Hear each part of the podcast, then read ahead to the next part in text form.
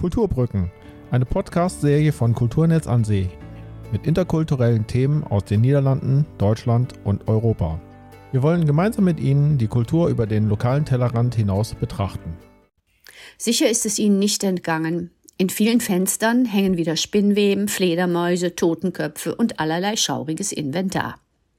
Spätestens aber, wenn kleine Gespenster und Hexen an der Tür klingeln und erwartungsvoll ihre Taschen ausstrecken, mit dem hierzulande üblichen Spruch ein Trückje auf ein Snoepje, wissen Sie, es ist wieder Halloween. Meine Kollegin Alexa Thelen van den Hoek hat sich mit dem kontroversen Phänomen Halloween auseinandergesetzt und mit der Lust am Gruseln.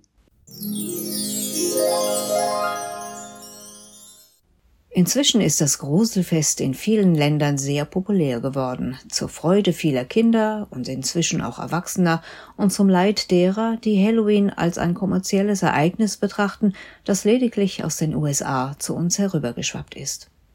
Vielleicht aber steckt doch ein wenig mehr dahinter, als es auf den ersten Blick scheint.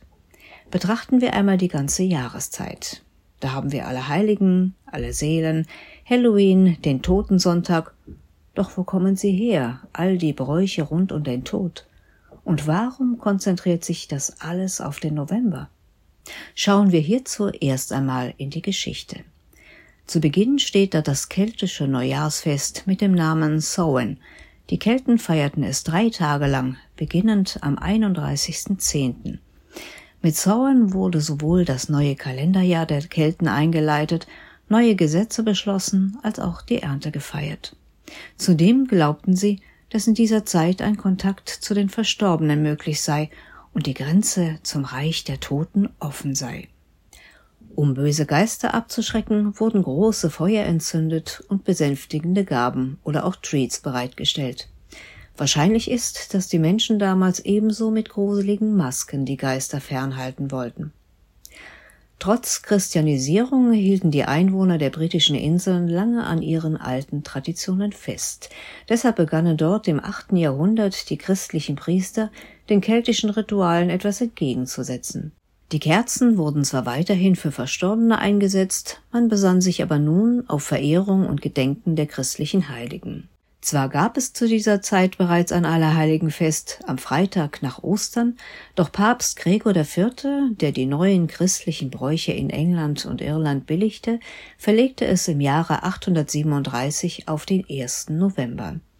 So wandelte sich das Fest Samhain im Laufe der Zeit zu Halloween, eine Ableitung von All Hallows Eve, übersetzt Allerheiligen Abend. Gruselige Novemberbräuche gibt es im Übrigen bereits seit Jahrhunderten in verschiedenen Regionen Deutschlands, Österreich und der Schweiz, das sogenannte Rübengeistern. Dies ist eine alte Herbsttradition, bei der Kinder mit ausgehöhlten Zuckerrüben durch die Dörfer ziehen, oftmals auch um Süßigkeiten zu erbitten. Ich erinnere mich noch, als Kind gemeinsam mit meinen Eltern eine Futterrübe ausgehöhlt, in die Außenhülle eine Fratze geschnitten und eine Kerze hineingestellt zu haben, ähnlich den Kruselkürbissen von heute. Meine Mutter berichtete, dass sie dieses, wie es an der Mosel genannt wird, Drowlied auf einen Stab gesteckt hatte, um gemeinsam mit anderen Kindern kurz vor und nach Allerheiligen während der Dunkelheit Leute zu erschrecken. Ein jahrhundertealter Brauch, der im Moselland ebenfalls auf die Kelten zurückzuführen ist. Warum die Rüben durch Kürbisse weitgehend abgelöst wurden, liegt übrigens einfach daran, dass kaum noch Rüben angebaut werden. Zu Allerheiligen gesellten sich im Laufe der Zeit noch weitere Gedenktage. So kam Allerseelen hinzu, ein Tag, an dem in der katholischen Kirche generell aller Toten gedacht wird. Entstanden ist Allerseelen im französischen Kloster Cluny. Der dortige Abt erließ hierzu im Jahre 998 ein Dekret, das diesen Tag am 2. November zu begehen ist. Von hier aus breitete sich der neue christliche Gedenktag langsam aus, bis er im 13. Jahrhundert Rom erreichte. Friedrich Wilhelm III. von Preußen ordnete 1816 für die evangelischen Regionen Preußens einen eigenen Gedenktag für die Verstorbenen an, den Totensonntag, der am letzten Sonntag des Kirchenjahres, somit eine Woche vor dem ersten Advent stattfindet, also auch im November. Die evangelischen Landeskirchen übernahmen diese Bestimmung. Doch wie kommt es, dass die einen in dieser Jahreszeit ehrfürchtig trauern möchten, während die anderen sich aufs gruselige Feiern verlegen. Damit zu tun haben sicherlich auch die jahrhundertealten Traditionen der Erntedankfeste, die im November zum Ende der letzten Ernten oder am Ende eines Kirchenjahres stattfanden. Wahrscheinlicher ist jedoch als Ursache, dass das Thema Tod in der westlichen Welt zum Tabuthema geworden ist. Über den Tod spricht man nicht. Trauernde werden oft gemieden und neue Friedhöfe werden in die Außenbezirke verbannt. Ein Gruselfest, das sich dem Thema Tod auf andere Weise widmet, präsentiert sich da als perfektes Ausweichmanöver. Doch dies scheint nicht der wesentliche Grund zu sein für die ansteigende Popularität Halloweens in den vergangenen Jahrzehnten und auch nicht der milliardenschwere Umsatz, den das Fest jährlich einbringt. Wo also finden sich die Gründe für den Wunsch der Leute nach einem Fest mit Schrecken und Grusel? Schauen wir genauer, dann ist Halloween nicht das einzige Gänsehautthema, was viele von uns in den Bann zieht. Denken wir nur an die vielen Krimis und Thriller, die auf den Bestsellerlisten stehen oder täglich im TV zu sehen sind. Der deutsche Krimi-Autor Dieter Auchers hat hierzu eine Theorie. Die Faszination an Kriminalromanen, Thrillern und TV-Krimis liegt nach meiner Einschätzung an dem Mangel der Menschen an Angst, Terror und Verunsicherung, selbst in uns teilweise so schlimm erscheinenden Zeiten wie gerade heute. Menschen brauchen wohl diesen Adrenalinkick und das Gruseln, was vermutlich evolutionär biologisch in uns verankert ist, aus den Zeiten, in denen noch täglich ums Überleben gekämpft werden musste. Dann kommt noch hinzu, dass man es mag, wenn das Gute über das Böse obsiegt und am Ende dann trotz schlimmer Taten einfach alles wieder gut wird. Der oder die Täter werden überführt und ihrer gerechten Strafe zugeführt. Dabei denkt natürlich auch jeder, wenn ich das lese, dann sehe ich, was anderen Schlimmes passiert, mir aber eben nicht. Wir gehen wohl alle grundsätzlich davon aus, dass das Böse und Schlechte eben immer nur anderen passiert und das fasziniert uns dann an dem gelesenen oder gesehenen Krimi, Grusel oder Horror. In Deutschland ist man wohl besonders fasziniert vom Bösen, denn in der Tat sind die Deutschen weltweit sogar Spitzenreiter beim Thema Krimis lesen. Doch was treibt uns innerlich an? Wo kommt diese Faszination her? Der Psychotherapeut Philipp Ruland erläuterte gegenüber dem saarländischen Rundfunk, dass wir uns beim Lesen eines Krimis in einer sicheren Spannung ohne Risiko befinden, ähnlich wie bei einer Achterbahnfahrt. Man setzt sich einer künstlichen Extremsituation aus in dem Wissen, dass einem nichts passieren wird. Vergleichbar ist dies ebenso mit Extremsportarten, Bungee-Jumping oder Fallschirmspringen. Das Herz schlägt schneller, Adrenalin schießt durch den ganzen Körper und am Ende wird man mit der Ausschüttung von Glückshormonen belohnt. Beim Krimi oder Thrillerlesen bekommt man das ganze Paket sogar gemütlich auf der Couch geboten und das alles ohne sich in Gefahr begeben zu müssen. Die Deutschen haben für dieses Bedürfnis ein schönes Wort gefunden, die Angstlust.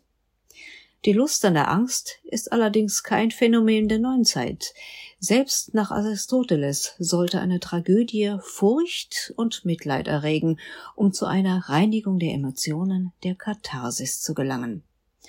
Oder schauen wir uns die vielen schauerlichen Märchen an, sei es nun Hänsel und Gretel oder mein Lieblingsmärchen aus Kindertagen, von einem der Auszug, das Gruseln zu lernen. Inzwischen wissen Psychologen, dass eine gesunde Angstlust zur positiven Entwicklung eines Menschen gehört. Herausfordernde Prüfungen überstehen oder Zivilcourage zeigen, könnte anders gar nicht möglich sein. Unser Gehirn liebt es also, gewisse Risiken einzugehen und Ängste zu überwinden, und sei es nur in der Fantasie ohne Angstlust oder die Grusellust oder die Lust daran, uns in gewissem Maße Gefahren auszusetzen, hätte sich die Menschheit niemals so weit entwickeln können. Da ist sich die Wissenschaft einig. Sicher gibt es und gab es Zeiten in der Geschichte, in denen es viele reale Ängste auszustehen gab.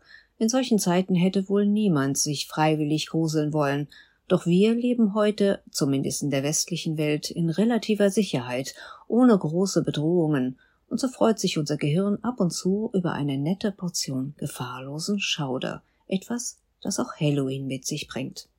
Bleibt da noch die Lust oder die Faszination am Bösen? Was hat es damit auf sich? Natürlich werden die meisten von uns über sich selbst sagen, ich bin eigentlich ein guter Mensch. Doch seien wir einmal ehrlich, wer kann schon von sich behaupten, noch niemals gelogen zu haben, noch nie jemanden übervorteilt zu haben oder sich noch nie irgendeine Form von Rache gewünscht zu haben? Ein bisschen Bosheit steckt in jedem von uns, ob wir das zugeben wollen oder nicht. Nur leben wir es meist nicht aus, da Menschen unabhängig von ihrer ethischen Grundhaltung nicht ausgegrenzt werden möchten und sich sozialen Regeln anpassen. Hier bietet Halloween die Chance, sich einmal im Jahr, und sei es nur spielerisch im Kostüm, in jemand oder etwas Böses verwandeln zu können, in eine Hexe, ein Monster oder einen Serienkiller mit Kettensäge, einmal im Jahr, ohne schlechtes Gewissen, dennoch ohne schlechte Taten, anderen Angst einjagen dürfen, den bösen Anteilen in uns ein wenig Raum verschaffen dürfen. Dies kann sicherlich ebenso eine kathartische Wirkung nach sich ziehen. Kommt da noch eine gute Portion schwarzen Humors dazu, kann man zu Halloween sicherlich viel Spaß haben.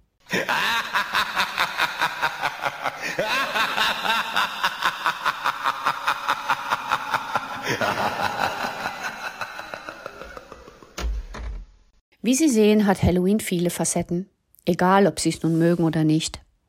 Wer sich gerne mitgruseln möchte, hat hierzu Gelegenheit. Am Samstag, den 29.10., gibt's jede Menge Veranstaltungen in Den Haag.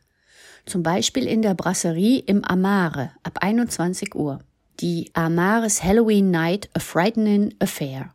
Kartenverkauf unter anderem online. Auch de Boterwach am Grote Markt lädt am Samstag ein zur Halloween-Party. Wer mit Kostüm kommt, zahlt keinen Eintritt. Wer einfach nur so ein bisschen Halloween-Atmosphäre um sich haben möchte, ohne Party, der sollte einen Blick werfen in die Irish Pubs der Stadt, zum Beispiel ins O'Casey's in Nordeinde. Und wer sich lieber in Gedanken zu Hause gruselt, dem bleiben jede Menge Gruselkost im Fernsehen oder sie ziehen sich einfach einen spannenden Thriller aus dem Regal. Weitere Informationen und Links zum Thema finden Sie, wie immer, im Anschluss an diesen Podcast.